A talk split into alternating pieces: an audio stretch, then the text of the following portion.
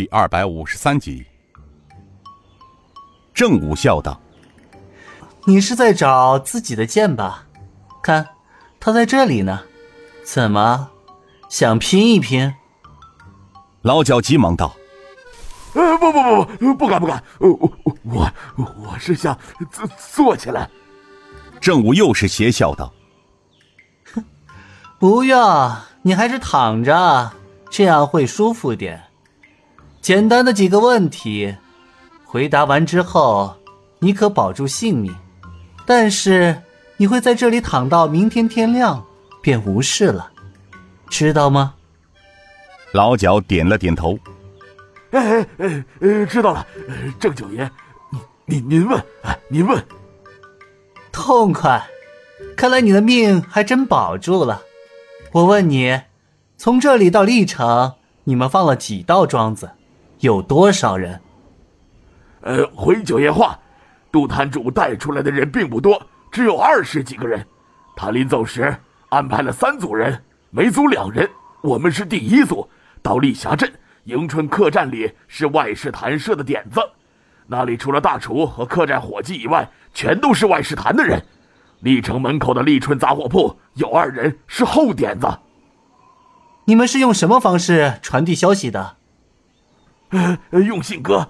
呃，迎春客栈负责将消息传递到香丽城，然后由历城直接到总坛。郑武笑了笑，哼，是吗？那你们留在这里干什么？由客栈直接传递消息，你们不就失去留在这里的意义了吗？老蒋，看来你并不老实啊。九爷，我在飞虎门二十年。你当我是三岁小孩，那么容易被你耍？我问你，二三进一是怎么回事？那老脚一听，心里很是吃惊。所谓的二三进一，是外事坛跟踪点子的一种消息传递方法。这种方法极快而有序，也就是说，二三进一共分为前哨、中哨和后哨。当前哨踏到点子后，由前哨派出一人。很快将消息传递到后哨，分别跟进，换人不换马，让每个潜伏哨的人随时随地的掌握着被盯上人的消息。这就是飞虎门外事坛的一种跟踪技术，这方法行而有效。老脚知道，眼前的这位爷，昔日飞虎门中的九大爷，飞虎门炙手可热的人物，除了直接受门主的指挥外，其他坛主。都不可调动指挥，因此是万万糊弄不得。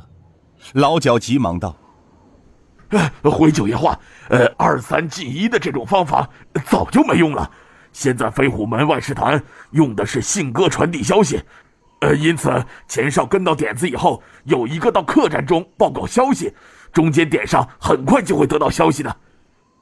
你们迎春客栈的领班是谁？呃，他。”他叫周继才，呃，外号老五。丽霞镇杂货铺的老板姓张，叫张生，外号老七。郑武笑道：“哼，张角，看来你的命保住了。不过，希望你明天醒过来之后，不要回总坛了，回你的蜀中老家去避一避吧。你该知道，飞虎门是怎么对待叛帮人员的。”哦，对了，马还用印记吗？呃，九爷知道，呃，万事坛不用联络暗号，你就用我的马去吧。呃，他就在山道旁的凹塘里拴着呢。看来只有委屈你在这里待上一晚了。